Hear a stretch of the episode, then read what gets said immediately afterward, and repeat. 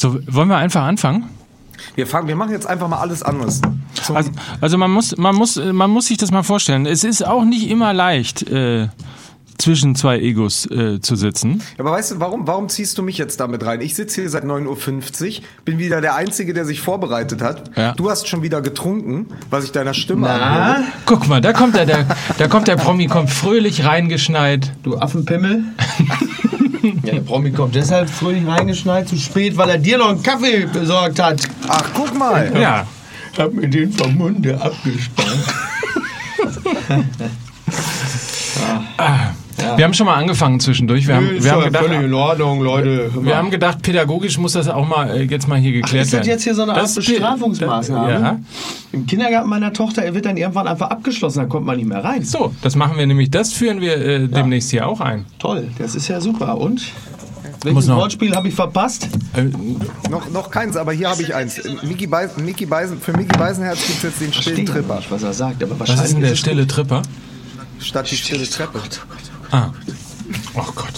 Stille Tripper. Ich glaube, so hat man Jan Like häufig äh, in der DJ-Szene genannt. Er hat den Kopfhörer übrigens noch nicht auf.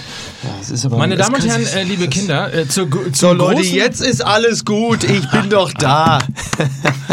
liebe, liebe Fans. Herzlich willkommen zum großen MML-Jahresrückblick. Und da hat man gerade so, auch ist mal... das heute der Jahresrückblick? und da hat man gerade auch mal ein bisschen... Top vorbereitet Alter, ich geh, ich geh kaputt Was denn? ey. Ja, was, was ist denn? Was ist denn jetzt schon wieder falsch? Jetzt hat man nochmal live Einblicke bekommen, wie das eigentlich ist. So wie, wie wir uns Ja, durch dieses Jahr ein Stück weit auch ja. Mit dir gequält haben. So, Micky. jetzt- Ich bin schon wie David, ich bin schon wie David Hasselhoff im Badezimmer am Boden zerstört. Hier. Wieso im Badezimmer? Das war in der Küche. War das in der Ja, Küche? sicher. Oder meinst du, David Hasselhoff würde im Badezimmer Burger essen? Gut, auf Ja, dem, deswegen auf ist es, Boden, deswegen das ist es ja. so absurd. Der hat, den, der hat den Hamburger damals ins Klo geschleppt und ist dann zusammengebrochen. Stimmt, du hast recht, da war noch ein Toilettendeckel irgendwo, ne? Ja, stimmt, eben. du hast völlig recht. Apropos Hamburger, auch das müssen wir mal hochhalten. Dieses wird ein Jahres... Oh, Leute. Natürlich, freu mich. Ja, freu mich. Ja, schön, ja. Dieses wird ein Jahresrückblick, in dem der Hamburger Sportverein nicht vorkommt. Ach so. Ja, Leute, ich verabschiede mich an dieser Stelle. Schade, ich hätte mir das gegönnt. Aber Genau, und dann große Schlagzeile, Peter nimmt seinen Helm. Baby da. Wir machen kurz Werbung. Was schon? Ja. So ein bisschen ist das ja, wenn, wenn, wenn das hier der Jahresrückblick ist, dann merkt man ja auch so langsam, dass äh, das Jahr zu Ende geht. ja, das ist ja bei Jahresrückblicken häufig so, ne? Und man merkt auch, dann, dann gehen natürlich auch gewisse äh, Dinge zu Ende. So, Ja. Wir müssen uns äh, zum Beispiel irgendwann so langsam an den ich wollte Gedanken, mich abschieben, sag's doch einfach. Gedanken gewöhnen, ähm, dass wir uns von der Hinrunde beispielsweise verabschieden müssen. Ja. Ich, ich habe so ein bisschen so ein bisschen Wehmut tatsächlich, weil wir äh, so lange jetzt von von GoDaddy begleitet äh, worden sind, dass ich mich eigentlich gar nicht von ihnen trennen möchte, weil ich weiß nicht, wie es euch geht, aber es hat tatsächlich äh, großen Spaß gemacht äh, diese Ja, klar. Kooperation mit Super. mit GoDaddy. Richtig Ähm, sie lebt ja noch weiter. Ja. Sie wird auch wird auch ins neue Jahr leben. Ich sage auch gleich warum. Ähm, aber Vielleicht ganz kurz nochmal für alle, die es noch nicht mitbekommen haben, wenn ihr da draußen wirklich jetzt vor dem Computer sitzt und ihr denkt, ich hätte so gerne eine Website. Aber ich weiß nicht, wie ich das machen soll. Ja. Also sich einfach mal im Grunde genommen, das wäre eine Situation, wie sie Mickey Beisenherz definitiv erleben würde. Ich hätte gerne eine Website, Ja. aber ich weiß nicht, wie man das macht. Ja. Dann geht man auf godaddy.com slash mml und dann bekommt man alles, was man braucht. Alles, Auch, auch mega Templates? Mega-Templates, Giga-Templates. Ja. Es Auch gibt- diese Büroklammer, diese sprechende. Darauf lege ich Wert. Es ist ja ein Der Lümmel spricht ja. das ist eine Büroklammer, mit die kann sprechen. von der Domain über die E-Mail-Adresse, über das Hosting, über die Templates. Man braucht kein IT-Wissen.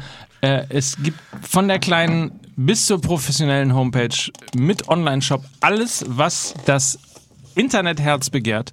Für 4,99 Euro im Monat. Das sei nur an dieser Stelle erwähnt. Ihr könnt nochmal beim SV Union Wetten oder bei fußballmml.de vorbeigehen. Das sind zwei der Websites, die im Rahmen dieser Kooperation ähm, von GoDaddy einfach verschönert worden sind. Denn auch wir müssen eingestehen, das, was wir im Internet hatten, war gar nichts. Das ist absolut richtig. Übrigens, Domain, der Begriff Domain, der ist ja schon älter, als man denkt. Erstmals aufgezeichnet in dem beliebten Kölschen Karnevalshit Hey Kölle, Domain, Stadt am Ring. da wir das auch mal gemacht haben. Sehr schön. Also mal, was steht da bei dir auf dem Kapuzenpulli? Swagsters Number 4. Fuck you, pay me. Ray Liotta. Wicked. GoDaddy.com slash MML. Wir verlosen übrigens, und da sind wir im nächsten Jahr, wir nehmen GoDaddy mit ins neue Jahr. So. Wir verlosen nämlich. Anders als der Bayern, FC Bayern Hansi Flick, nehmen wir GoDaddy mit ins neue Jahr. Wir verlosen ein Treffen. Einer von euch da draußen kann live hier bei der Aufzeichnung von Was? Fußball MML dabei sein. Das hast du nicht mit mir abgesprochen. Das ist richtig. Möchte Ich weiß auch warum. Will er von den Assis keine im Studio haben. So, jetzt ist es Zeit, diese Werbung aber auch äh, schon, um GoDaddy, unseren tollen Partner, äh, ein bisschen auch davor zu schützen, äh, zu beenden. Vor uns, genau. GoDaddy.com. Deine Hauptauf GoDaddy. Deine Leute, hört doch mal auf, mir immer dazwischen zu reden, wenn ich Werbung mache. Das ist wirklich, jetzt kriege ich aber gleich einen Hals. Ernsthaft. Übrigens, weil sich alle immer beschweren, warum die Werbung so lange dauert. Ja. Weil ihr mir ständig dazwischen quatscht. Das er muss doch auch mal gesagt sein Ja, an er dieser recht. Stelle. Ja, das stimmt. Also, gewinnt ein Treffen. Seid dabei hier im neuen Jahr. Wir zusammen mit GoDaddy. Ihr seid dabei, könnt dabei sein, alles nachzulesen auf unserer äh, Website fußballmml.de. Bewerbt euch, seid dabei, wir freuen uns auf euch. So. Jetzt zum Jahresabschluss, weil das ja auch eine der letzten Werbeblöcke dieses Jahres war, Ja. Mike. Ich möchte noch mal sagen, ja, es ist, ich möchte nicht sagen, dass du beim Vortragen der Werbung oft länger gebraucht hast, aber eine Sache kann ich dir sagen, wenn du damals Schabowskis Zettel vorgelesen hättest, gäbe es heute noch die DDR. So sieht's also das ist absolut richtig. Übrigens, danke Mike, dass du mir auch mal ein bisschen Wasser eingeschüttet hast. Ich bring dir ein Kaffee mit, aber dass du mir mal ein Wasser einschüttest, das ist natürlich nicht möglich. Das geht ja gar nicht. Gott. Ich mich auch mal gefreut. Wir Herzlich willkommen gerade zu, sieben, sieben Minuten. zu, Diven, sieben zur Minuten. Diven Edition von Fußball MML. Ganz genau. Musik bitte.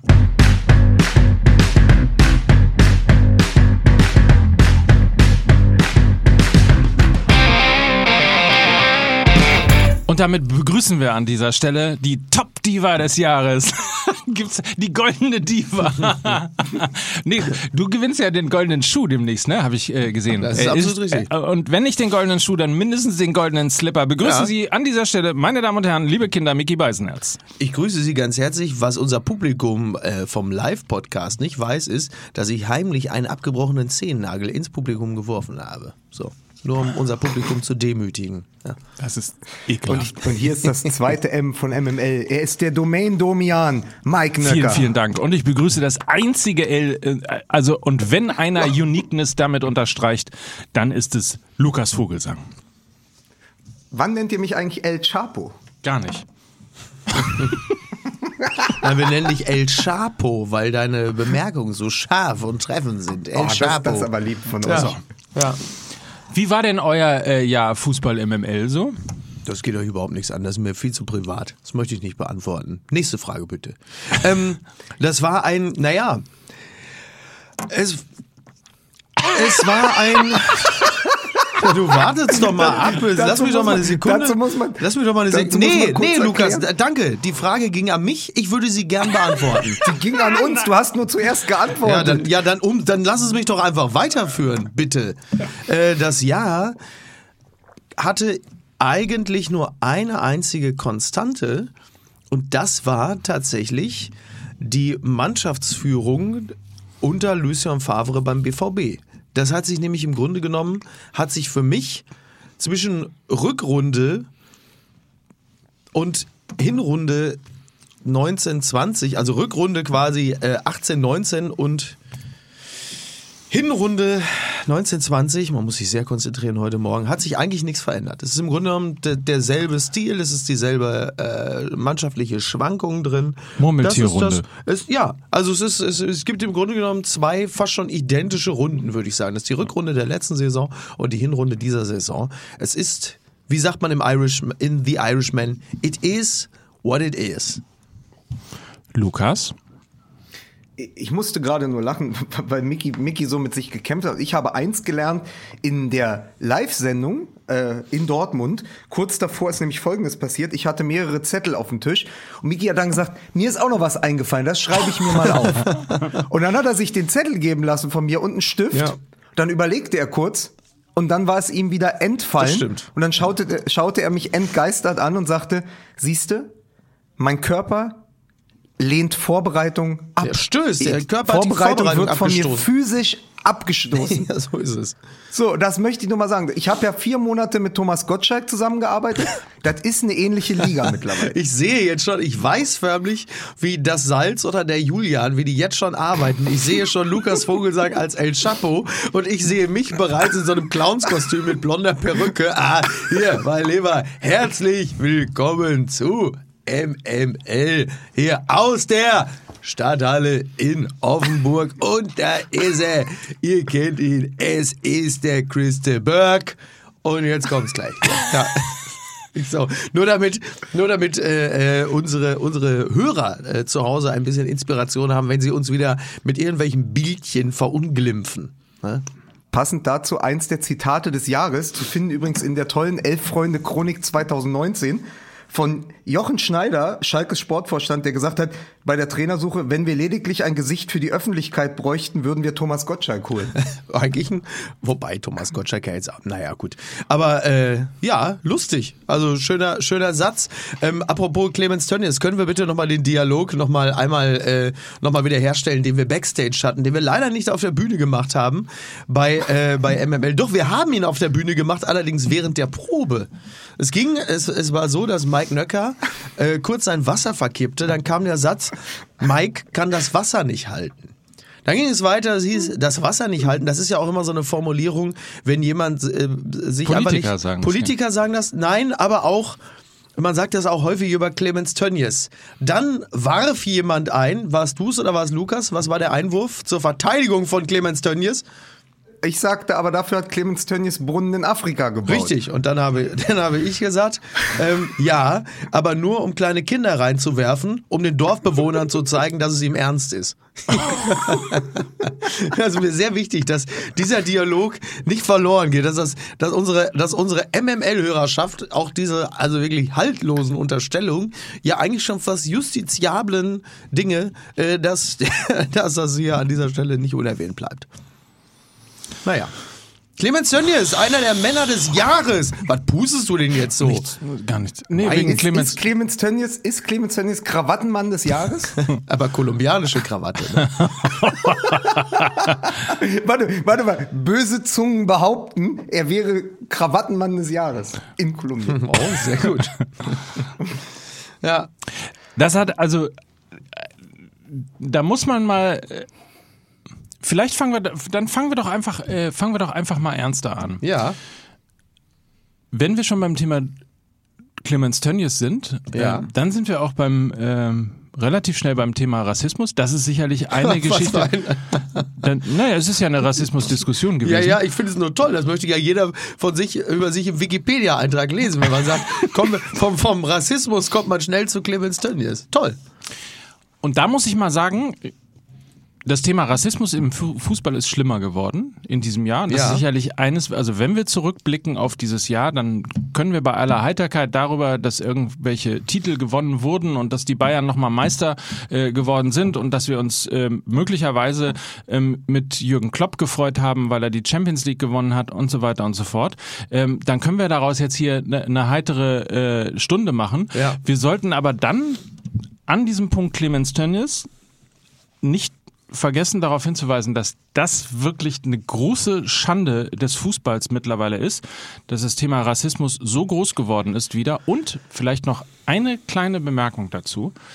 In England sind gegen Ende des Jahres zwei Menschen dafür verhaftet worden, weil sie rassistische Äußerungen im Stadion losgelassen haben. Die Polizei ist eingegriffen, die Menschen sind identifiziert und verhaftet worden äh, und bekommen nun einen Prozess und alles das, was man braucht, wenn sich ein Staat und eine Gemeinschaft und ein Verein zusammentun und ein Verband zusammentun, um gegen Rassismus vorzugehen.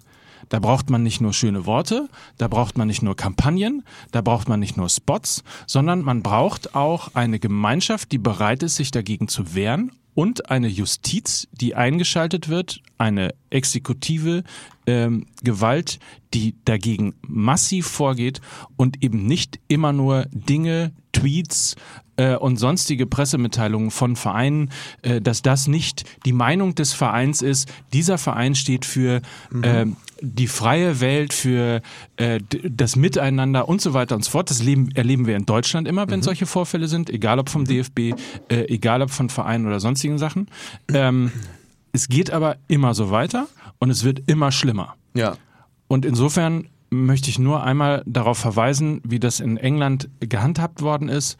Ähm, dort ist die Polizei gekommen, dort sind die Menschen verhaftet worden und dort äh, bekommen sie jetzt einen Prozess. Und das vielleicht mal als kleiner Gedanken, Können wir besinnlicher alle drauf, Gedankenanstoß alle einigen, oder? Das für, für die Art und Weise, wie wir im nächsten Jahr vielleicht mit Rassismus in Deutschland im Fußball umgehen. Ja. Ich fand eine Woche Anfang Oktober da sehr interessant, als die Meldung die Runde macht, äh, dass die gesamte englische Nationalmannschaft verlauten ließ, bei dem nächsten Vorfall auf internationaler Bühne von Rassismus geht die Mannschaft geschlossen vom Platz.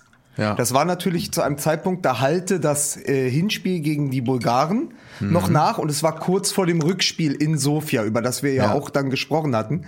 Und sie hatten gesagt, wenn das nochmal passiert, gehen wir geschlossen vom Platz.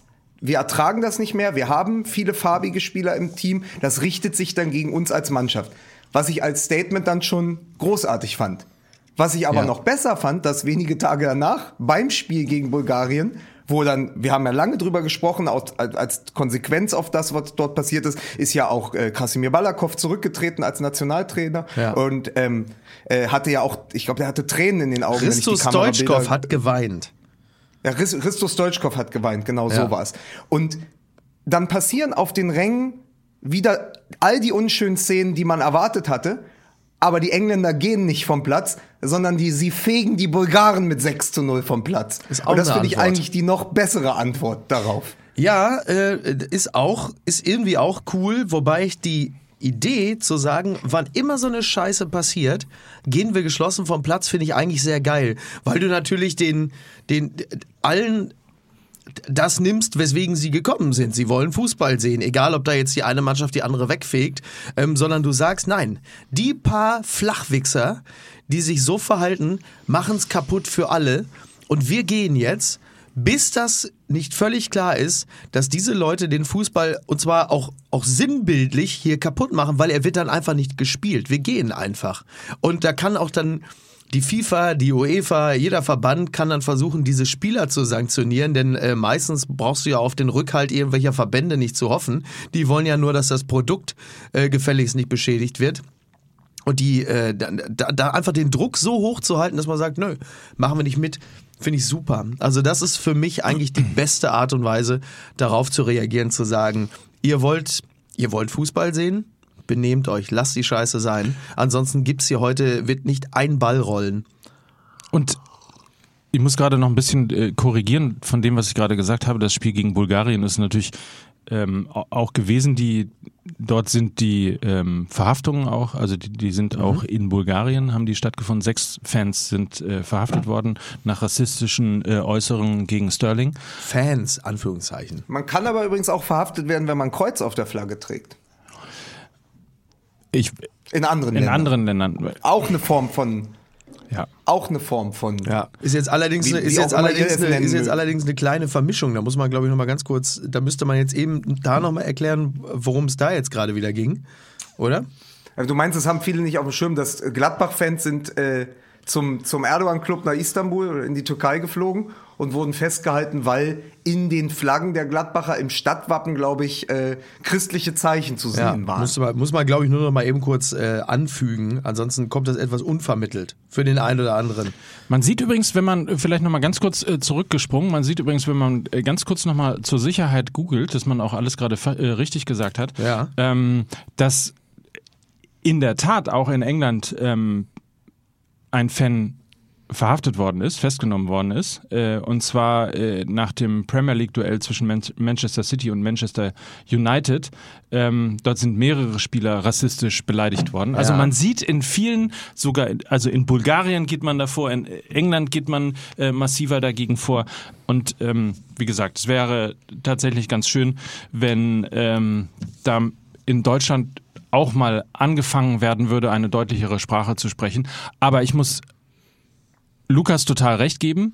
Wenn wir schon mit der Schattenseite des Fußballs anfangen, ähm, dann ist natürlich die Türkei und das, was im Spiel, ähm, im Auswärtsspiel von Borussia Mönchengladbach äh, passiert ist, ist natürlich die nächste Geschichte. Also der Fußball muss wirklich aufpassen, auf welcher Seite er stehen will Tja.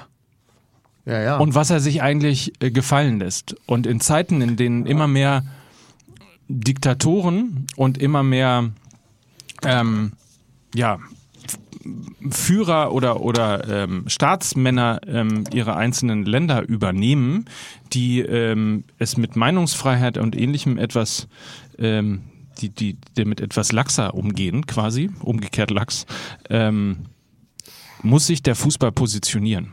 Ja, das kann man, das kann man ja ganz, ehr- ja, natürlich muss der Fußball sich äh, positionieren und das sind ja auch alles tolle Worte, aber die Realität sieht Dankeschön. ja derzeit nun gänzlich anders aus, weil es dem Fußball einfach scheißegal ist. Das muss man ja nur einfach ganz klar sagen. Dafür brauchst du keine WM in Katar. Da kannst du dir jedes Trainingslager nehmen, da kannst du dir den, den Verkauf äh, diverser Pokalspiele nach Saudi-Arabien angucken. Ähm, ich meine, ich will jetzt nicht mit dem Boxen anfangen, das ist ja auch nochmal was anderes. Fand ich übrigens auch sehr schön. ne? Jetzt der Kampf äh, Ruiz gegen Joshua.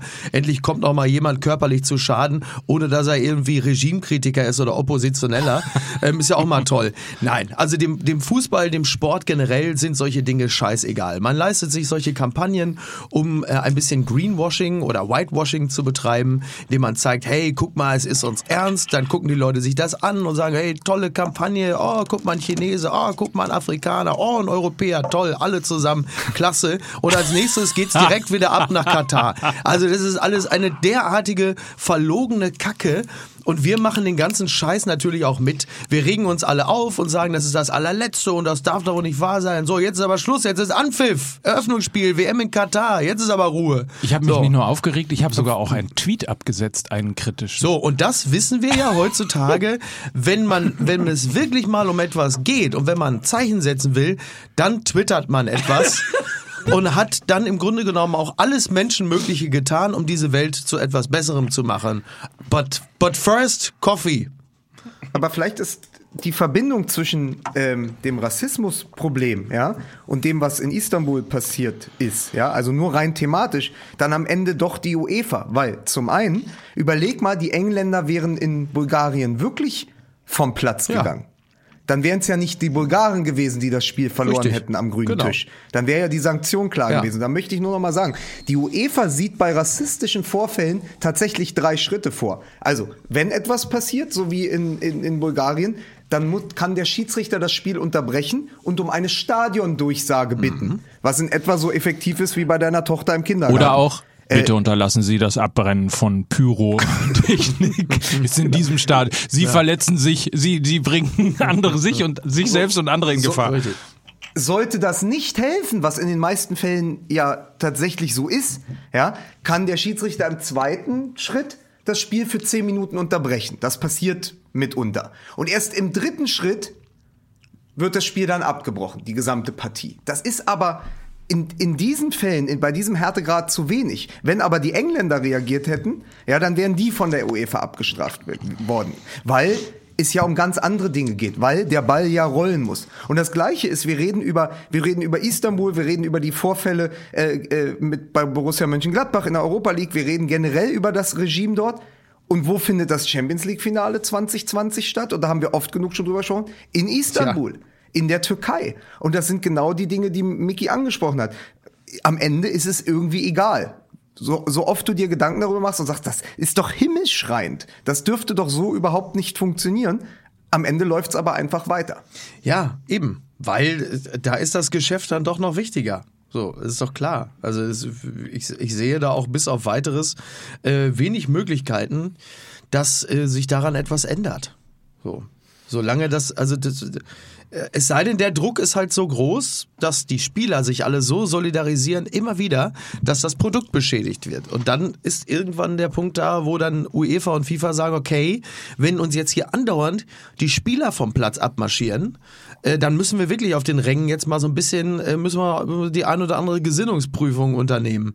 Aber solange das nicht so ist, wird da sich überhaupt nichts, überhaupt nichts tun. Warum? Du hattest ja schon das Beispiel angeführt, dass zum Beispiel das Copa del Rey Finale neuerdings in Saudi-Arabien Ja. oder so gespielt absurd. wird. Ab- wirklich es gab absurd. Äh, es gab Ende September ein Ligue 1 Spiel zwischen äh, Olympique Lyon und dem FC Nantes. Das wurde extra mittags angepfiffen, um mehr Fans in China zu erreichen. Ja. Und dort haben die Fans reagiert und haben in der Kurve per Choreo eine Tibet-Flagge gebildet. Schön. Und das sind so die kleinen Dinge, Ja. weißt du, das ist die Wehrhaftigkeit der Fans, die funktionieren muss. Ja. Weil wenn es alle nur mitmachen, Ja. wird sich auch nichts ändern. Du musst auch mal sagen, das geht nicht. Saudi-Arabien geht nicht, China geht nicht, Katar geht nicht und Istanbul geht auch nicht. Gut, dann wird es irgendwann knapp. Ja. Und wenn Baku dann auch nicht mehr geht, haben wir überhaupt keinen Spielort mehr für die Europameisterschaft. Aber äh, es, ist, es ist natürlich da, genau das. Ne? Also wie kommt man an gegen, gegen dieses Monster-Business, was der Fußball längst geworden ist? Wehrhaftigkeit der Fans. ist Schön, das ist doch auch mal irgendwie äh, fußballerischer Ungehorsam. Das ist doch mal ein Ja. schönes Oder? Ziel für 2020. Einfach als Fan zu sagen, ähm, wenn Vereine, Verbände oder ähnliches nicht, nicht durchgreifen, dann machen wir das halt als Fan. Also ich weiß, dass viele, viele Fangruppen, ähm, wissen wir ja alle, schon wahnsinnig engagiert sind, wahnsinnig viel tun, insbesondere äh, gegen Homophobie, gegen Rassismus und all die Dinge. Aber möglicherweise muss man da einfach auch nochmal ähm, überlegen, ob man als Fan, wa- warum nicht einfach Fans geschlossen gehen, wenn man hört, Aber da können Ja. wir doch aber den Kreis schließen. Wir haben angefangen mit Tönnies in diesem Segment und können jetzt aufhören mit den Schalke-Fans, die am, im, ich glaube, es war ein Pokalspiel, nachdem das mit, äh, mit, mit Tönnies so hochgekocht ist und alle gesagt haben, ja, der muss vielleicht tatsächlich nur auf die stille Treppe oder dann halt drei Monate Ja. und man hatte diesen Ethikrat oder Ehrenrat äh,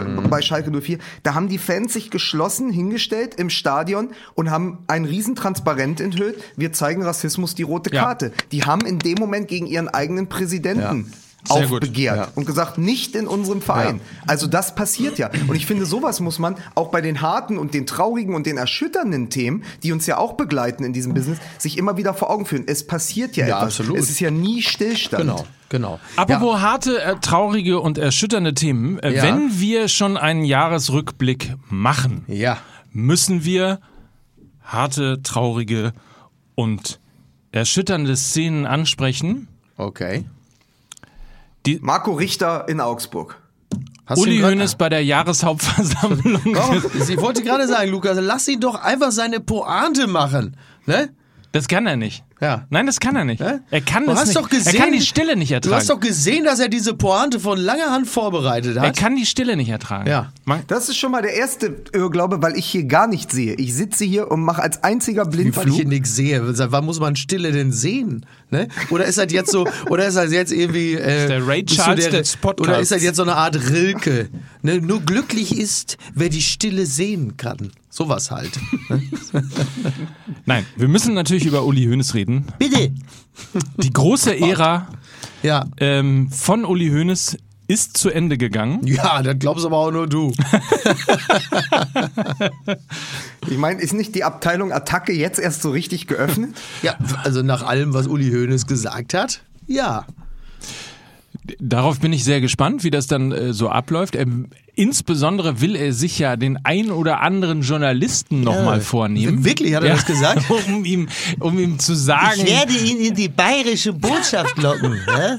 Werde ihm sagen, er kann sich seine Papiere abholen. Und ich weiß auch schon, wer mit der Knochensäge da auf ihn wartet. Ja? Bitte, Uli Köhler! Sau! Komm her! Oh, der hat dicke Knochen, da muss ich ganz schön lange. Ja?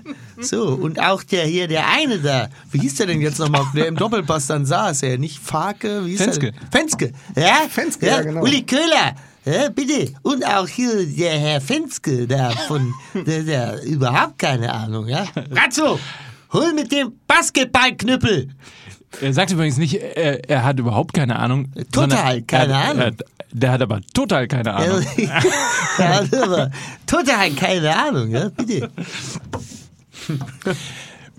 Ich kann mir auch vorstellen, wie er, wie er sich dann so einen Journalisten vorknüpft, den auf den Stuhl setzt, so wie bei Clockwork Orange und dann mit, mit Streichhölzern an den Augenlidern muss er sich dann mehrere Jahr, Jahrzehnte Bayern-Spiele angucken, nur um den Fußball. Mehrere Jahre Genau. Bayern-Glanz. Und, und, weil der, und weil der Journalist nicht folgsam ist, spielt er ihm sogar noch äh, die Jahre unter Erich Ribbeck und Sören Lerby vor, um ihn zu brechen.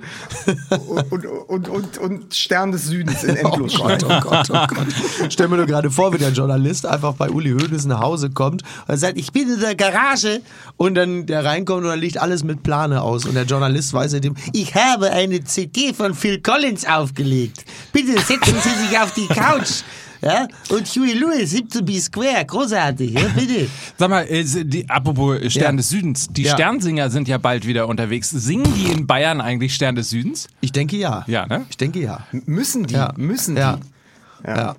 Das ist Naja, eine Vorstellung Die, eigentlich. Ja. die, die backen, die, die verteilen auch Marienplätze. Also es wird, es wird, also es wird auf jeden Fall, es wird auf jeden Fall sehr interessant. Also ich glaube, Uli Hoeneß wird bis auf weiteres ähm, nicht stillschweigen. Und er hat ja auch gesagt, dass er, und das finde ich einfach total gut, dass er gesagt hat, jetzt wo er nicht mehr in einer offiziellen Funktion ist, dass er da halt jetzt auch einfach mal endlich auch mal befreit von allen Sachzwängen, sich endlich auch mal öffentlich zu dem ein oder anderen Thema wird äußern können. Und ich freue mich einfach, dass Uli Hoeneß auch endlich mal diese Art der Befreiung empfinden kann, weil wie- auf uns alle machte er ja jahrelang den Eindruck, dass er ja also wirklich förmlich gegeißelt ist und gefesselt Ja. und kaum mal auch mal loslassen konnte. Und das finde ich schön für ihn, freut mich. Aber wenn ihr in euch geht, werdet ihr ihn nicht auch so ein bisschen vermissen? Also ich meine, erst Jörg Böhme, dann Peter Neururer, die Liga verliert all ihre Typen. Und jetzt, jetzt ist auch noch Uli Hoeneß Ja. weg. Was machen wir denn dann? Ich meine, wir leben doch von so Figuren. Gut, aber da ja Ede Geier zur Winterpause Borussia Dortmund übernimmt, wird ja, wird ja zumindest einer, Ja, da, äh, da vorne, ja, äh, wenn ich das schon sehe, ja, wenn ich da vorne sehe, da, der Akanji, ja, also wenn ich das, äh, das Verhalten da sehe in der Ecke, ja, da kann ich mal, sag ich meiner Frau, ja, äh, wenn da jetzt der, hier der Neuner, der, den müsste decken, da macht die das, ja.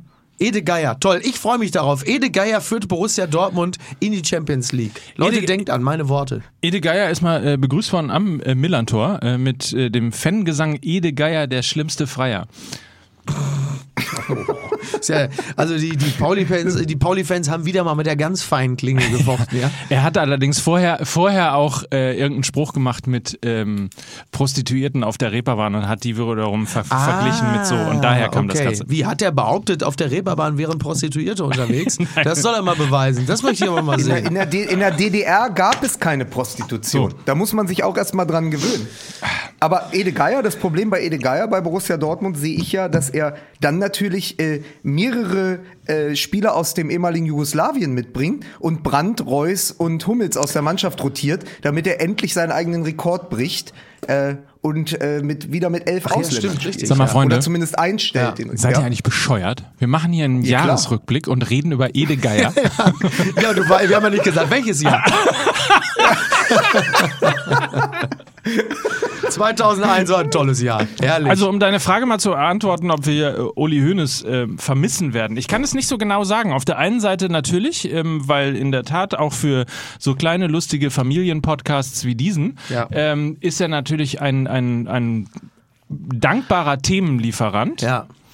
Auf der anderen Seite hat er ja wirklich etwas geschaffen. Er hat ja wirklich, wie der Amerikaner sagt, a legacy. Ja, das und, ist und klar. Man, man hofft eigentlich eher, die, die sozusagen die Restsympathie, die man noch für ihn übrig hat, äh, sa sagt einem, ähm, bleib doch ein bisschen länger am Tegernsee, genieße dein Leben und meide einfach vielleicht erstmal die nächsten ein, zwei, drei Jahre äh, Journalisten, Kameras und ähnliches, weil man schon das ein oder andere Mal das Gefühl hatte,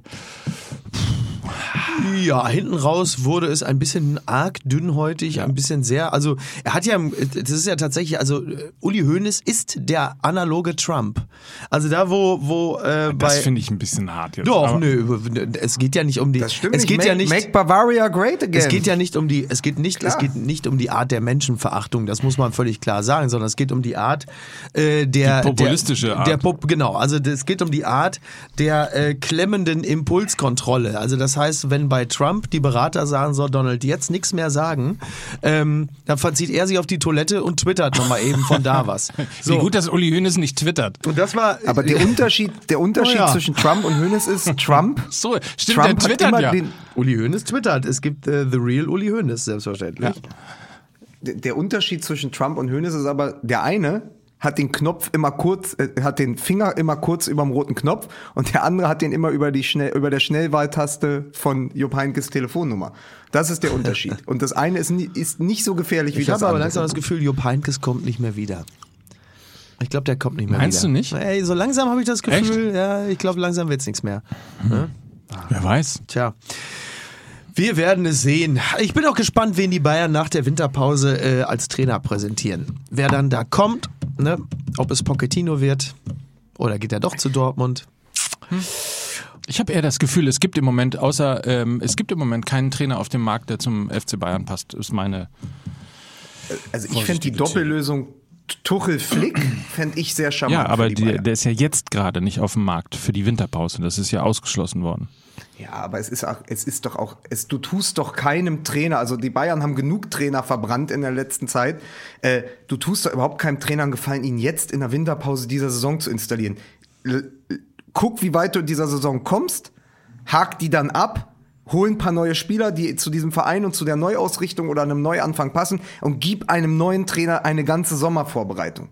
Nach der Europameisterschaft, wo sich eh alles nochmal in Europa äh, neu sortieren wird. Ihr erinnert euch an die Europameisterschaft vor vier Jahren. Da wurden Coman äh, geholt, äh, Renato Sanchez und, und, und Kimmich war, glaube ich, schon da dann. Aber da ordneten sich ja die Verhältnisse auch. So, ein- so ein äh, Turnier äh, verschiebt ja immer ganz viel auf dem Kontinent. Da werden neue Stars geboren, da werden Karrieren vielleicht auch enden. Du kannst danach, du hast wirklich das große Glück, dass die Europameisterschaft 2020, die in ganz Europa stattfindet, in diesem Sommer ist. Und danach ist der perfekte Moment für einen Neuanfang, auch mit neuen Spielern und einem neuen Trainer.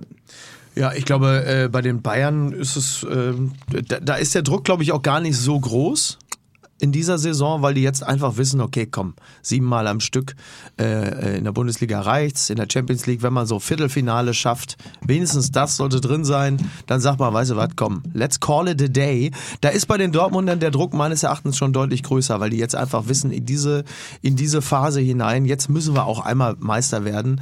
Ähm, da ist dann wiederum die Champions League gar nicht so wahnsinnig wichtig, behaupte ich. Und ähm, da ist jetzt einfach dieses, dieses Gefühl da, ey, wir haben den Kader so verstärkt, wir haben so viel Kohle ausgegeben, wir haben auch so eine große Fresse gehabt im Vorwege, was ich übrigens total richtig finde. Jetzt muss Immer da noch. auch was passieren.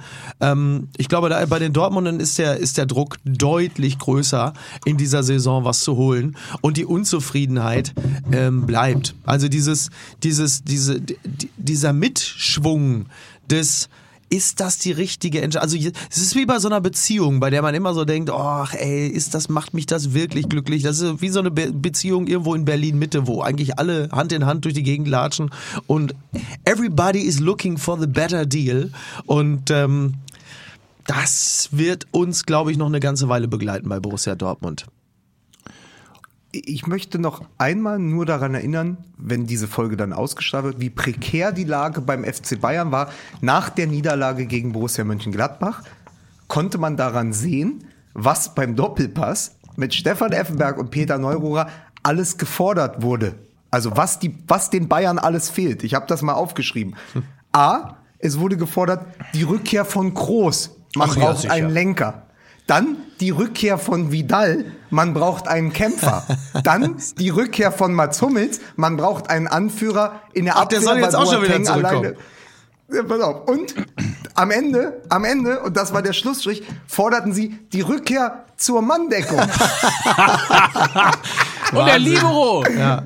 Das, Und der Kaiser dann muss hat- zurück. Und Ja. dann hat Peter So. Neururer irgendwann gesagt, ja, und gerade bei so Ecken hier, bei dem Tor von Benzebaini, wir hatten ja immer zwei am Pfosten stehen, einen links, einen rechts. Das Tor wäre niemals gefallen. Also, ich sag nochmal, schönen Gruß an Hassan Salihamidzic. Das ist ganz einfach. Ihr holt einfach Kroos, Vidal und Hummels zurück. Stellt auf Manndeckung um und stellt zwei Spieler jeweils an einen der Pfosten. Perfekt, du kannst nicht mehr verlieren. Fußball ist so ist einfach, geil. wenn man ihn 1990 spielt. Ich möchte übrigens noch mal dran erinnern, dass ja auch Stefan Effenberg derjenige ist, der damals ähm, erst erst seine erst seine äh, Etablierung als Sportdirektor bei Borussia Mönchengladbach unter einem Präsidenten Berti Vogts hat diese sensationelle Entwicklung bei Borussia Mönchengladbach ja erst möglich gemacht.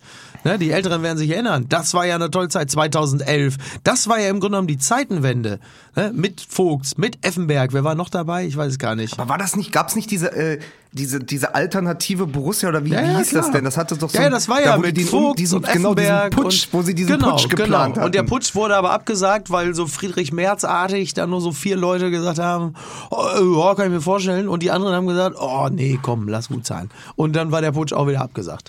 Ja. Das war noch Zeit. Ist Stefan Damals. Effenberg der Friedrich Merz von Borussia Mönchengladbach? Bestimmt.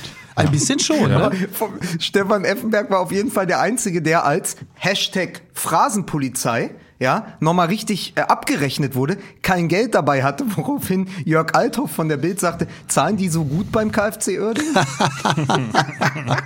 Jörg Althoff, der sich mit Bushido ein Bart teilt, ne?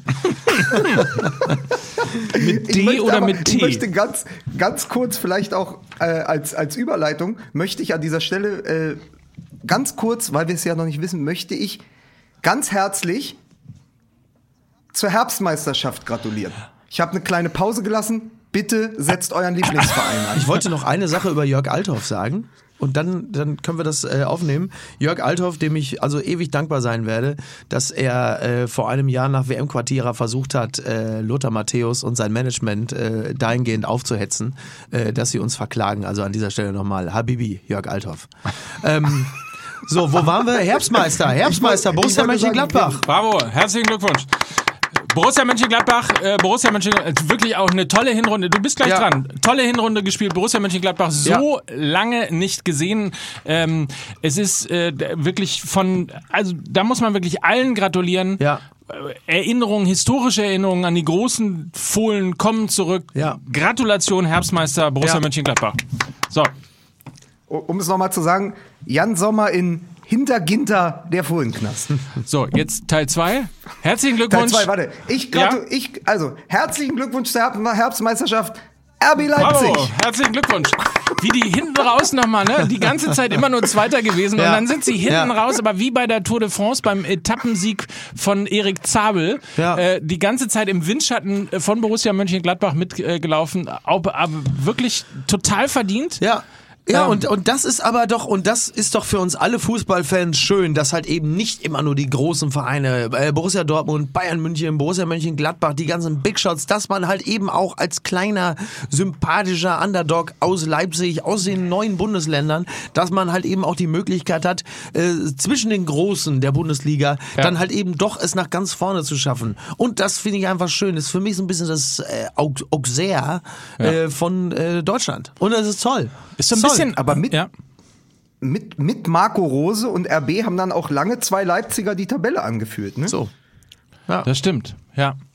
Ja. Aber wirklich toll, auch, auch nochmal in sich gegangen und so weiter, ja, den Namen nochmal des, des Vereins, also so ein bisschen irgendwie, das ist ja das Reiter von, äh, vom Fußball, ist ja, Ja. also RB ist ja das Twix quasi Richtig, des, ja, des richtig. Fußballs. Ja. Ähm, früher hießen sie Reiter und jetzt halt Twix und äh, neue Mannschaft bekommen, neue Führung bekommen, jetzt läuft's einfach. Toll.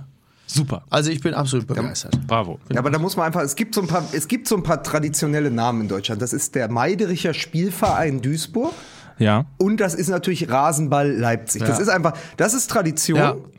Und die gewinnt am Ende dann jetzt auch endlich vielleicht mal einen einen Titel. Ja. Und da müssen wir aber natürlich sagen, herzlichen Glückwunsch zur Herbstmeisterschaft. Borussia Bravo, Dortmund. Ja, bravo, bravo, bravo. Und ganz toll, wirklich, wie, Klasse, wie die das noch geschafft haben. Oder? Und Ja. da, da muss man mal sagen, äh, wir haben das ja, glaube ich, schon in einem Podcast davor auch schon mal gesagt, wie Lucien Favre es auch nochmal geschafft hat Sich selbst neu zu erfinden. und auch seine, seinen Kader zu verstehen. Ja. Und daraus einfach plötzlich eine Mannschaft ähm, zu formen, die wieder gewinnen kann, die wieder tollen offensiven Fußball spielen kann, Ja, die ja. auch mal, wenn es enger wird, Ja. auch und der psychologische Druck einfach Ja. da ist, eben dann trotzdem noch 2-1 gegen Slavia Prag gewinnt und Ja. trotzdem noch ins Achtelfinale der. Champions League ein. Fantastisch. Also Ja. muss ich sagen, und da müssen wir uns auch ein Stück weit zurücknehmen, weil äh, was haben wir eingedroschen in den in das den, haben wir, das oder? haben wir. Ja, ja. In den. Phasen, in denen es nicht so gut lief. Ja, ist richtig. Aber das hat natürlich Lucia, das stimmt und da müssen wir auch jetzt sagen wir ganz klar, also mehr Culpa, mehr Culpa, Asche auf uns auf. Aber das muss man auch sagen, Lucien Favre, wie er dann auch auf sanften Druck der Geschäftsführung hin sich selbst auch charakterlich nochmal neu erfunden hat ähm, und plötzlich dann diesen, ja, diese, diese Energie entwickelte und auch wirklich diese, also wie Al Pacino in, äh, an jedem verdammten Sonntag plötzlich dann, und also das hätte ja niemand von uns gedacht, auch diese Explosion. Ich meine, diese, alleine diese Aktion am 17. Spieltag, als Lucien Favre plötzlich, und das hätte auch beim BVB von der Mannschaft niemand gedacht, in der Kabine auftaucht mit einem Adler äh, auf dem Arm und er selber und dann auch irgendwann merkte, das macht ja gar keinen Sinn, weil das ist ja gar nicht unser Wappentier. Aber trotzdem, er sagte, jetzt ist das Vieh nun mal hier und wenn ihr nicht lauft, dann sage ich dem, der soll euch die Augen auspicken, ihr Wichserste. Und das war Lucien toll. Fa Super, Luc- toll. Luc- Lucien Favre hat am Ende dieser Hinrunde so viel Chaka und Casalla entwickelt, Ja. die nennen ihn jetzt schon Jochen Schweizer. So.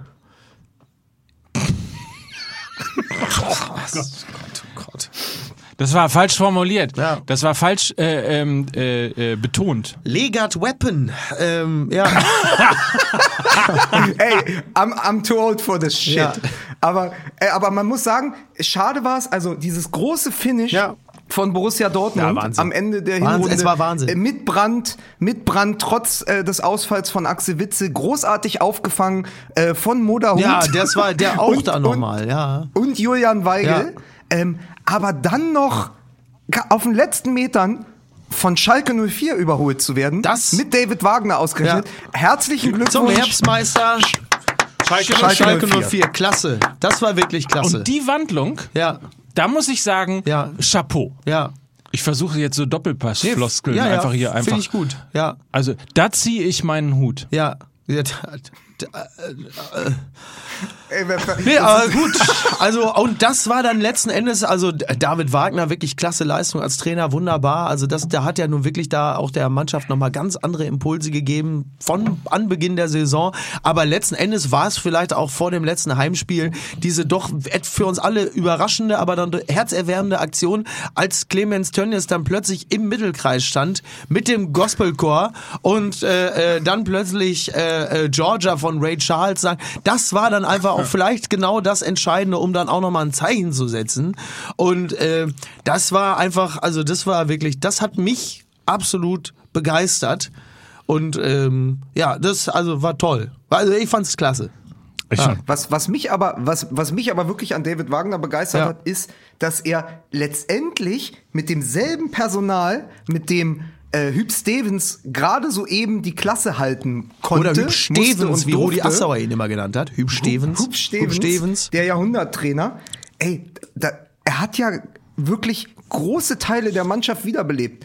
Ham, Am, Amine Harit und vor allen Dingen in der Zentrale, äh, der Sohn hat ihn das Auge genannt, Oma Mascarell, der ja schon, der von Eintracht Frankfurt gekommen war Ja. und schon, der wurde schon abgeschrieben, gesagt, das ist der Falsche für die Position. Ja. Und jetzt ist äh, Rudi zurück nach Hoffenheim gegangen und der spielt, hat eine, also ist wirklich für mich einer der Spieler der Hinrunde. Äh, Oma Mascarell im zentralen Mittelfeld. Ich weiß nicht, was mit Schalke in der Rückrunde passiert, wenn auch noch Opa Mascarell dazu kommt. Oh, nee. Ich habe drauf gewartet. Ich wollte schon dazwischen reden, aber ich dachte, warte mal ab, der kommt jetzt wahrscheinlich gleich noch. Was man, was man allerdings auch positiv hervorheben muss, die Entwicklung von Harit, Ja. der ja, also man, am Anfang hat man ja gesagt, eine, eine Verpflichtung wie ein Autounfall. Ja. Und, äh, Alter, ist das böse. Harit, fahr schon mal den Wagen vor, ey. und, und am Ende jetzt Vertragsverlängerung Ja. steht so gut wie an. Ja. Ähm, tolle Entwicklung, Ja.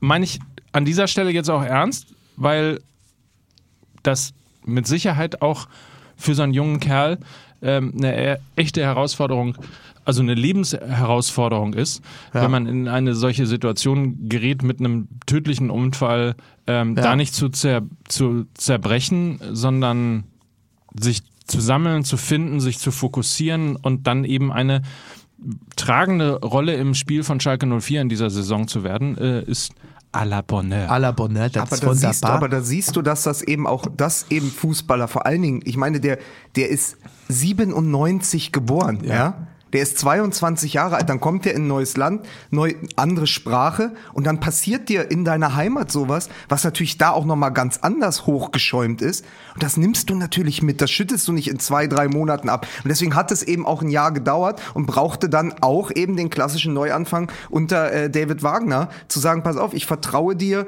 äh, wahrscheinlich auch, äh, also wenn David Wagner oft zitiert, ja, der Trauzeuge von Jürgen Klopp, also ich glaube, dieses Kloppsche in Arm nehmen, Ja. beherrscht der auch und ist dann natürlich genau der richtige Trainer für so einen jungen Spieler, der sich eben nochmal neu orientieren musste nach so einem, naja, ich weiß nicht, sagt man da Schicksalsschlag? Also der andere ist ja gestorben, aber ich sag mal, du bist da verwickelt, das ist ja ein Trauma. Also ja, ja ein dafür brauchst du auch nicht nur ein Jahr in der Regel, ne? Das kann dich Ja, ein ganzes eben, Leben lang aber- verfolgen. Ja.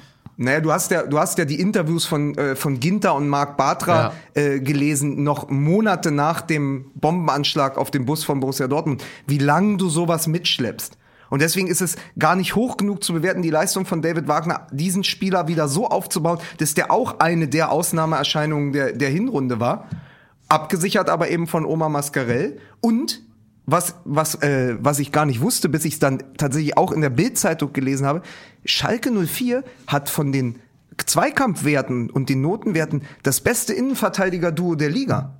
Mit Kabak, den sie Ja. aus Stuttgart geholt haben, den jungen Türken, und äh, Salif Sané, bis er sich verletzt hat. Plus noch Nastasic. Also es hat auch Gründe, warum diese Mannschaft funktioniert und jetzt Herbstmeister geworden ist. Ja, Übrigens, an dieser Stelle gratulieren wir zur Herbstmeisterschaft. Und es ist, es ist ein bisschen, allein, dass das stattgefunden hat, ist ein bisschen, es ist ein halbes Leicester-Wunder, möchte ich sagen, an Ja, dieser Stelle. ja. Der SC Freiburg, herzlichen Ja. Glückwunsch. toll, Zur, also, toll.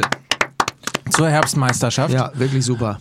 Ähm, wie konnte das passieren? Und da muss ich auch eine kritische Frage stellen an dieser Stelle. Ja. Ist äh, Freiburg so stark oder die Liga so schwach? Ich wusste, dass natürlich genau diese Frage kommen wird. Ist das so? Ah, ist das Ja, schön. nee, naja, es ist ja, es ist ja so. ne? Es ist ja so. Es ist ja so. Ähm, ja, äh, toll. Freiburg spielt hervorragenden Fußball, profitiert natürlich ein bisschen auch von der Schwäche der anderen. Äh, denn klar, dass die Bayern haben ungewöhnlich viele Punkte liegen lassen. Ähm, auch die Bayern-Verfolger, wobei Bayern-Verfolger sind sie ja nicht mehr. Bayern ist ja jetzt der Verfolger. Auch die anderen äh, spielen nicht durchgängig so stark. Wir haben ja schon mehrfach festgestellt, dass Borussia Mönchengladbach in der letzten Saison äh, punktemäßig jetzt nicht viel anders dastand. Nur jetzt ist der, ist der Tabellenplatz ein ganz anderer. Also, aber naja, also es ist ja immer so. Es ist ja in jeder Saison so, dass natürlich auch jemand, der äh, ganz vorne liegt, immer auch von der Schwäche der anderen profitiert. Sonst würde sich diese tabellarische Situation nicht ergeben. Ich hoffe, der SC Freiburg kann am Ende dann ähm, Christian Streich als Meistertrainer verabschieden, bevor er dann für Jogi Löw übernimmt nach dieser leider desaströsen EM 2020. Wir werden es sehen.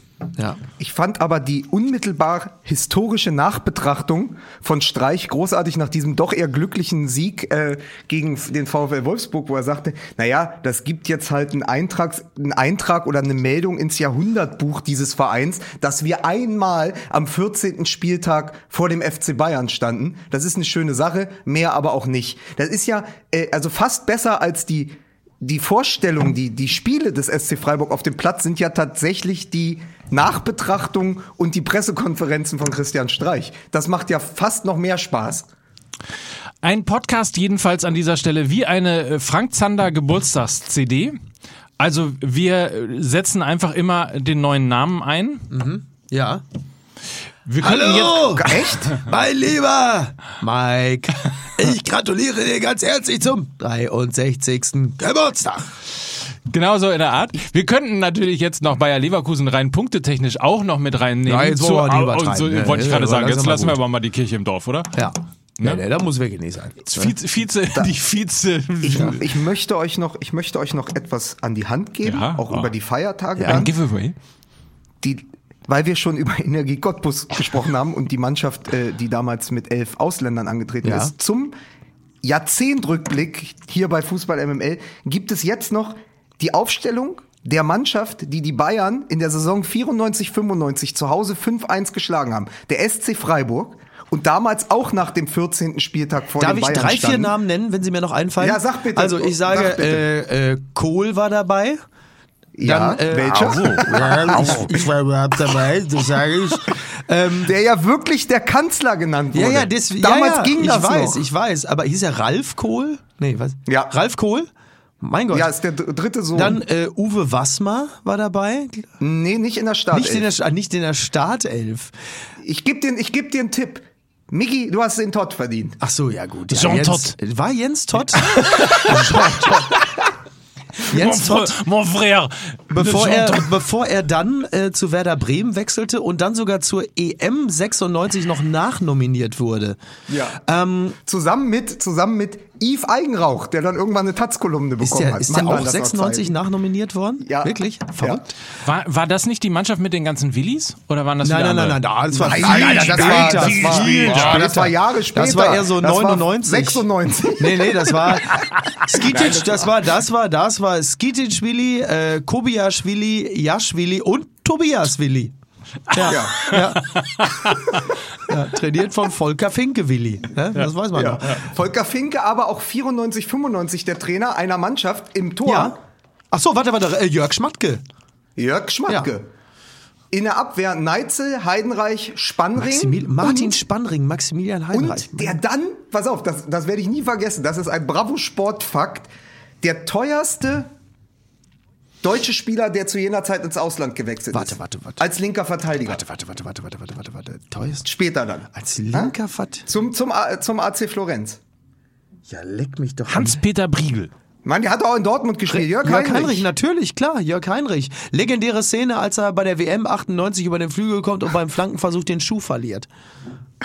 Das war wirklich nicht Der schön. frühe, Jörg Heinrich ist der frühe Tobias Rau.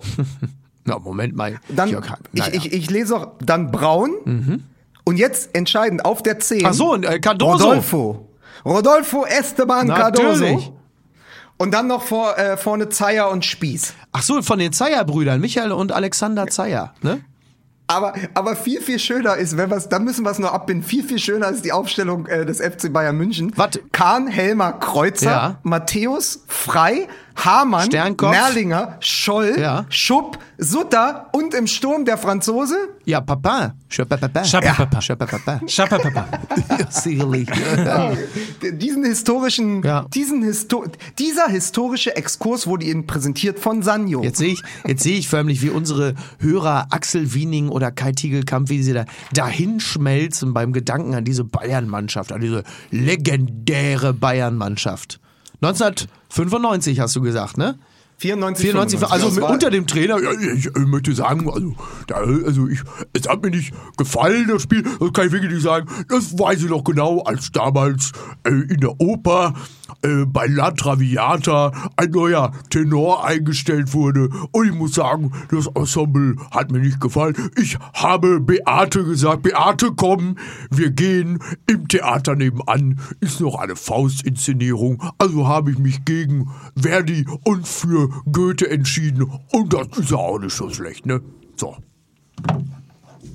So ist er eingeschlafen, Lukas ist einfach eingepennt. Nee, aber es ist, also weil ja Weihnachten ist, es Ja. macht so ein bis- bisschen so eine weihnachtliche äh, Stimmung auch. so Ja, an bisschen, Weihnachten ne? ist häufig Wenn man nochmal über Stimmung. La Traviata äh, redet Ja. oder vielleicht müssen wir auch noch ähm, äh, drei Aschen, drei Nüsse für, drei Aschen, drei, drei, Drei Aschen für Aschentonnen für Nüssebrödel. Kann ich ganz kurz mal sagen, Drei ich habe in, diesem für Podcast Nüssebrödel. keine- ich hab in diesem Podcast keine Chance. Wenn ich am Anfang dazwischen äh, rufe, heißt es, ich kann die Stille nicht Ja. ertragen. Wenn ich euch einfach schweigend zuhöre, werde ich gemaßregelt, weil ich nicht sage. Ja. Was soll ja, du denn kannst das? hier nicht gewinnen. Das ist, Chancenlos. das ist wie Ich Lucien Favre beim. BVB. Also das ist immer, du kannst nicht Ja. gewinnen. Ist das übrigens die neue Transferpolitik? Drei Ärsche für Nüsse? Ja. so, bald ist ja wieder Deadline Day unter dem Motto drei Ärsche für Nüsse. Aber ist auch so ein, ist auch so ein Ruhrgebietsding, ne? Der spielt doch hier nicht für Nüsse, ne? Habe ich auch nur in, im Aber drei Ärsche für gehört. Nüsse ist ja wohl der Folgentitel. So steht ja wohl Ja, mal natürlich. ich, ich, ich wollte aber noch äh, einen, einen super Fakt, der mir bei der Recherche zur Live-Sendung äh, aufgefallen ist, Ja. den ich dann aber nicht unterbringen konnte. Ich hatte nämlich geguckt, für den Super-Gag knackt äh, Robert Lewandowski den Burgstaller-Rekord. Habe ich mal geguckt, wer eigentlich die Torlos-Torjäger so in den 90ern waren. Ich wollte so, ein- ich wollte so Ach so. einen Kai Ach Tiegelkamp so, 90er. intellektuellen Vergleich Ja. machen. So, Markus Pirk von 1860 München hat es als Mittelstürmer geschafft, 50 Spiele am Stück nicht zu treffen. Wirklich? 50? Ja. Markus ja, ich habe Pirk. das extra nachgeguckt. Also 50 Spiele torlos als. Mittelstürmer. Wahnsinn. Das ist auch mal, das ist, das ist eine Aber Leistung. wie witzig, das, wie kriegst du das? Ich, also Markus Pirk, den habe ich wirklich schon komplett vergessen. Wahrscheinlich genau deshalb, weil es ja, man sah ihn relativ selten an der Eckfahne jubeln. Während, während der Karriere bei 1860, er hatte 60 Spiele für dieses Team, traf er zweimal und 50 Spiele am Stück gar nicht. so, so großartig. Knackt er den Markus Pirk. Merkt euch das, das ist jetzt unser, das ist jetzt unser USP. Knackt er den Markus Pirk-Rekord. das ist jetzt unsere, unsere Benchmark. Markus Pirk. So, Freunde, Ja. ich komme ja vom Radio, deswegen lass uns jetzt an dieser Stelle eine schnelle Powerrunde machen. Und die Flitzerblitzer nicht vergessen, das verrückte Geräusch. So, apropos äh, die Flitzerblitzer. Wer sind denn die Flitzerblitzer der Hinrunde hier? Ja. Was heißt er denn? Ist das gut Ja, oder ist die, das die, schlecht? die, Die Highlight-Spieler. die hier so aufgeblitzt haben, dass, man, dass einem ein Flitzer abgegangen ist. Ach so, ich verstehe. Die, also die Herleitung war nicht ganz unwichtig. Für mich, für mich Spieler der Hinrunde bei einem Verein, der leider ähnlich wie Hertha BSC in den Abwärtsstrudel geraten ist, Milot Rashica. Ja, gu- sehr gut. Hat, Ja. ha- hat, hat, hat in den wenigen Spielen, die er seit seiner Verletzung absolvieren konnte, immer überzeugt und eine bessere äh, Torquote, äh, Tor- und Assistquote als Timo Werner und, äh, und Robert Lewandowski. Alle, Ja, alle Rashica. 60 Minuten, alle, Milot Rashica war alle 60 Minuten an einem Tor beteiligt für Werder Ja. Bremen. Alle 60 Minuten klingelt es bei Werder Bremen. Ja, und, und, und er gilt äh, fürs kommende Jahr als der nächste große Transfer also, Mhm. äh, von, von Werder Bremen. Sie wollen gerne mit ihm verlängern, aber im Raum steht eine Ablöse, Ablöse von 50 Millionen. Oh, okay. Und damit wäre er nach, also wäre er vor Diego, der ja damals 2009 war das, glaube ich, zu Juventus Turin gegangen ist für 27 Millionen, wäre er dann der teuerste Transfer in der Vereinsgeschichte von Werder Bremen. Er ist im Moment, Milot Rashica, im Moment die Lebensversicherung für Werder Bremen. Ja. Sozusagen das Wohninvest von das, Le- das Wohninvest von Werder. Ansonsten äh, soll ich soll ich sagen, ja, ich, ich, ich muss ja auch sagen, so- als als Fußballunkundiger fallen natürlich die Offensivspieler immer so ein bisschen mehr auf. Sonst hätte man ta tatsächlich auch Sané zum Beispiel sagen können. Äh, also Sané von äh, ne? Ja. Ähm, dann ist es aber doch, glaube ich, Serge Gnabry, finde ich, der einfach extrem aufgetrumpft hat, Ja. äh, dem, dem kaum einer diese Entwicklung zugetraut hatte. So konstant, und zwar bei den Bayern und in der Nationalmannschaft, ist für mich Serge Gnabry ähm, vielleicht der Spieler der Hinrunde, der am meisten überzeugt hat, der am besten performt hat und der doch über weite Strecken hinweg die äh, ansprechendste Leistung gezeigt hat. Das wäre meiner, wo ich sagen würde, der war wirklich, der war wirklich herausragend. er ist auch der Spieler, Obacht, der uns am meisten gerührt hat. Oh, verstehe. Das, das finde ich komisch, weil ich es verstehe. Berührt, weil er ja auch in dieser Tasse rumrührt. Im Übrigen, im Übrigen ähm, weil das ja auch vor vier, fünf, sechs Wochen, je nachdem, wann diese Sendung ausgestrahlt wird, ähm, ja aufgekommen ist. Die Geschichte, dass er ja, äh, wenn Heidel quasi besser verhandelt hätte oder Ja. härter verhandelt hätte, ja auch zu Schalke hätte wechseln können damals. Für 5 Millionen Euro. Muss man, glaube ich, nochmal erwähnen. Die Frage ist ja, ob so ein Spieler dann die gleiche Entwicklung gemacht hätte, wie unter Alexander Nuri, ähm, Florian Kofeld und Julian Nagelsmann. Ja. Das sind nämlich seine Trainer gewesen, Ja. nachdem er von der Insel zurückgekommen ist, ähm, die ihn auch zu dem geformt haben, ähm, was er heute ist. Behaupte ich jetzt mal. Ohne, müssen wir natürlich auch immer sagen, von Fußball keine Ahnung zu haben, weil wir Zweifellos. ja noch nie Fußball gespielt haben. Ja, zumindest nicht auf dem Level, ne? Und auch auf anderen Levels nicht. Auf den Wer Levels. mir nicht. einmal auf dem Acker zugeguckt hat, weiß, dass das mit, das hat mit So, Fußball jetzt nichts zu reicht tun. Lukas. Mich hier vor meinem Publikum sofort Ich so habe ich hab gesagt, wer mir zugeguckt hat auf dem Acker, und du fühlst dich Ach so. angesprochen. Was ist los? Sind wir, haben, haben, te- Ja. Teilen wir uns auch schon einen Ja, wir Zyklus? teilen uns einen Zyklus. wir- wir wo haben wir- übrigens beide jetzt gerade die Periode. Ich sag's dir nur, Lukas. Ne? Wo wir übrigens äh, Alexander Nuri äh, gerade angesprochen haben, für den persönlich ich mich sehr freue, Ja. ähm, da, dass er wieder zurück im Geschäft ist. Äh, als Co-Trainer bei Hertha müssen wir natürlich eigentlich als Überraschung des Jahres auch kurz einmal über Jürgen Klinsmann reden, oder? Ja. In einer Jahresrückblick, Jahresrückblickssendung. Ja. Ja, natürlich, klar. Ist er sicherlich eines, Wir gratulieren Jürgen Klinsmann zur Herbstmeisterschaft. genau, genau, nee, also toll. Ähm, ist einfach, äh, ist, ist ja eine schöne, es ist ja eine schöne Personalie und ist doch toll. Und äh, zu dem Zeitpunkt, wo wir jetzt diese Folge aufzeichnen, hat Jürgen Klinsmann dann tatsächlich jetzt auch das Berghain durch, das Gol Royal, das Borchardt. Oder das Berghain hat Jürgen Klinsmann Das, durch. Das, das ist auch richtig. Leute, guck mal, der ganze Keller ist voller Kot. ähm, Aber ist das nicht die Weihnachtsfeier auch im Berghain? Drei Ärsche für Nüsse? ich bin total drauf. Naja. ähm, ah, ah, ah, ah. Aber ich muss, ich muss einfach sagen, in, in einer Hinserie aus Sicht des Hertha-Fans, in, in der Union Berlin zu Recht und verdient auf dem zehnten Platz steht, mit weniger Gegentoren als der FC Bayern, ist das natürlich der Lichtblick gewesen, zu sagen, der Big City Club holt den Big City Man. Äh, vielleicht wird das. Ich weiß überhaupt nicht, ob das am Ende was bringt. Ich finde aber, es ist zumindest ein Signal. Und Genau. das ist schon etwas, was es in Berlin bei der Hertha nicht so oft gab. Und ich wünsche diesem Projekt Klinsmann, und sollte es nur bis zum Ende der Saison sein und dann Nico Kovac kommen, das Beste, weil ich finde, zum einen, Berlin kann und die Liga können zwei Hauptstadtclubs vertragen. Und es wäre einfach gut, wenn Hertha BSC nicht in der Rückrunde äh, um die Relegation spielt mit Werder Bremen und Fortuna Düsseldorf. Es wäre einfach auch gut fürs Klima in der Stadt. da sind wir im Übrigen bei dem ersten FC Union Berlin. Ich weiß, wir müssen dann schnell gehen. Ich habe auch schon seit 15 Minuten Termin. Achso. Ähm, der erste FC Union Berlin, sicherlich Hinrunde, Absolut. Top-Erscheinung. Große Ja. Überraschung, dass Ja. es so gut läuft. Ja. Pass auf, da haben, die Bau, da haben die Bausteine so gut zusammengepasst, die kriegen von uns den Fischerpreis in Gold. So, aber äh, da hatte ja Lukas bei unserer Bühnenveranstaltung äh, ja schon doch auch sehr recht, als er den Vergleich zog mit Darmstadt 98.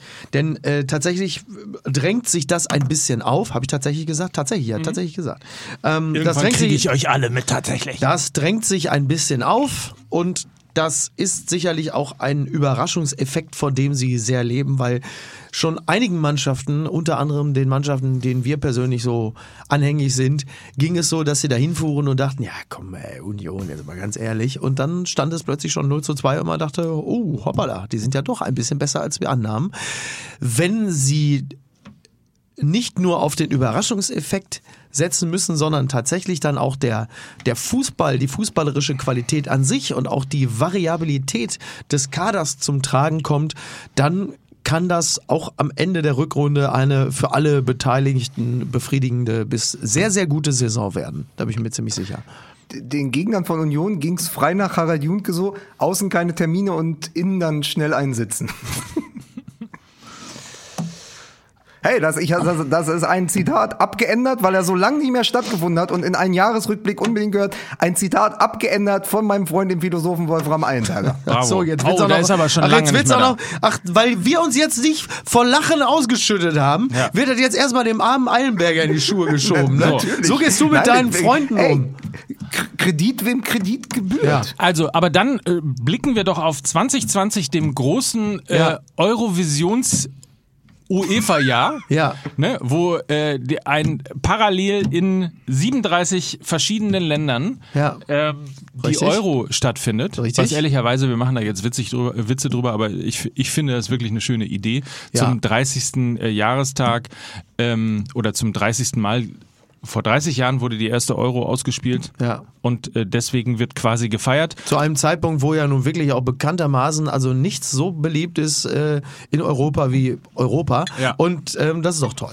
Das ich ist toll, ich ist finde toll. das wirklich toll. Also, Ja, ich find's auch super. So, also Ja. insofern, aber blicken wir auf 2020. Wir Ja. müssen ähm, den, den Deadline Day auf jeden Fall für uns auch nutzen. Ja. Also das offene Transferfenster, Ja. um äh, zurückzuholen zu Fußball MML das Momentum. Ich finde, das ist in diesem Jahr wirklich zu kurz zu, gekommen. Absolut, ja, Ja? richtig. Und wenn wir schon den Philosophen Ja. Wolfgang, Wolfgang, Wolfram, Wolfgang, Wolfgang Petri. Ja, so, also der muss natürlich auch zurück. Ja. Äh, Vermisst ihr sonst irgendwas? Ähm, nee, eigentlich nicht. Nee, alles gut. Ich, bin, ich bin, ich kann nur sagen, ich bin sehr, sehr gespannt, wie wird die Rückrunde des FC Köln mit dem äh, neuen Sportdirektor Ernst Middendorp. Das wird sicherlich auch, das wird sicherlich auch in der äh, Transferphase nochmal spannend, aber ansonsten, also es wird super. Ich habe gerade einen Schluck getrunken, jetzt konnte ich das Wasser auch nicht halten. Power ey. Ernst! Ey, das, jetzt, dann, das ist für mich, Mike, da ist für mich auch das Schlusswort jetzt. Also von Ede Geier nach Ernst Middendorf, da ist noch besser als von Daniel Simmes zu Johannes Mario Simmel.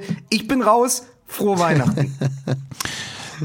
Allen da draußen, liebe MML-Zuhörer und gesegnete Zuhörerinnen, Ja.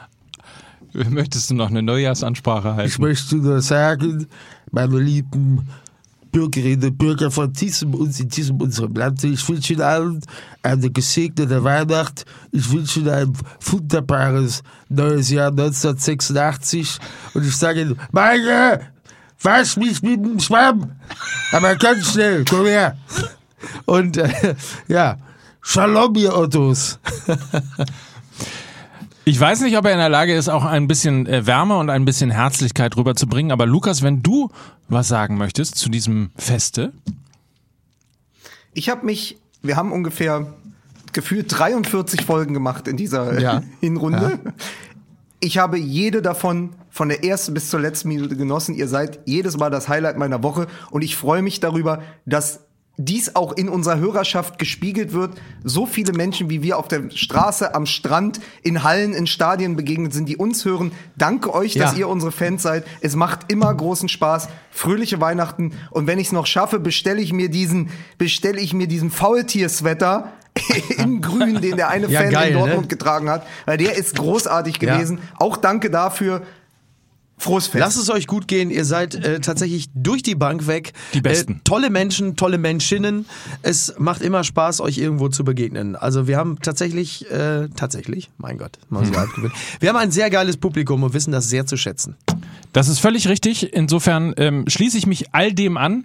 Tatsächlich war es ein tolles Jahr. Tatsächlich. Und tatsächlich seid ihr tolle Menschen. Insofern ihr, ihr beiden natürlich. Wir beide wissen, Mike, du und ich. wir und jetzt wissen, gehen wir alle zusammen und gucken, Mike, was gucken Warte wir? Mein Lieblingsweihnachtsfilm, tatsächlich Liebe. Tatsächlich Liebe wird Ja, jetzt komm, geguckt. hör auf mit der Schleimerei, ey. Alleine letzte Woche bin ich wieder drei begegnet. Seitdem uns diese ganze, seitdem uns der Pöbel andauernd anquatscht auf der Straße. Ich habe CS und einen Totschläger dabei. CS und Pfeffer. Ich habe Pfeffer dabei. ne? Da sind ja teilweise, die, also diese, die wirklich. Nee, komm, also ich will da meine Ruhe haben. Ich, animier die Leute doch nicht auch noch, dass die uns auf der Straße ansprechen. Bist du, bist du sicher, dass das äh, die MML-Hörerinnen und Hörer sind oder nicht äh, dein, dein WDR, dein, dein Hooligan-WDR-Publikum? So, nee, aber das WDR, das, WDR-Publikum kommt nicht hinterher mit ihren Rollatoren. So, schöne Weihnachten. Danke für dieses Jahr und äh, danke euch beiden, dass wir das hier äh, und ich das hier machen darf. Ja, Tschüss. es ist ja gut jetzt. Es ist doch gut jetzt.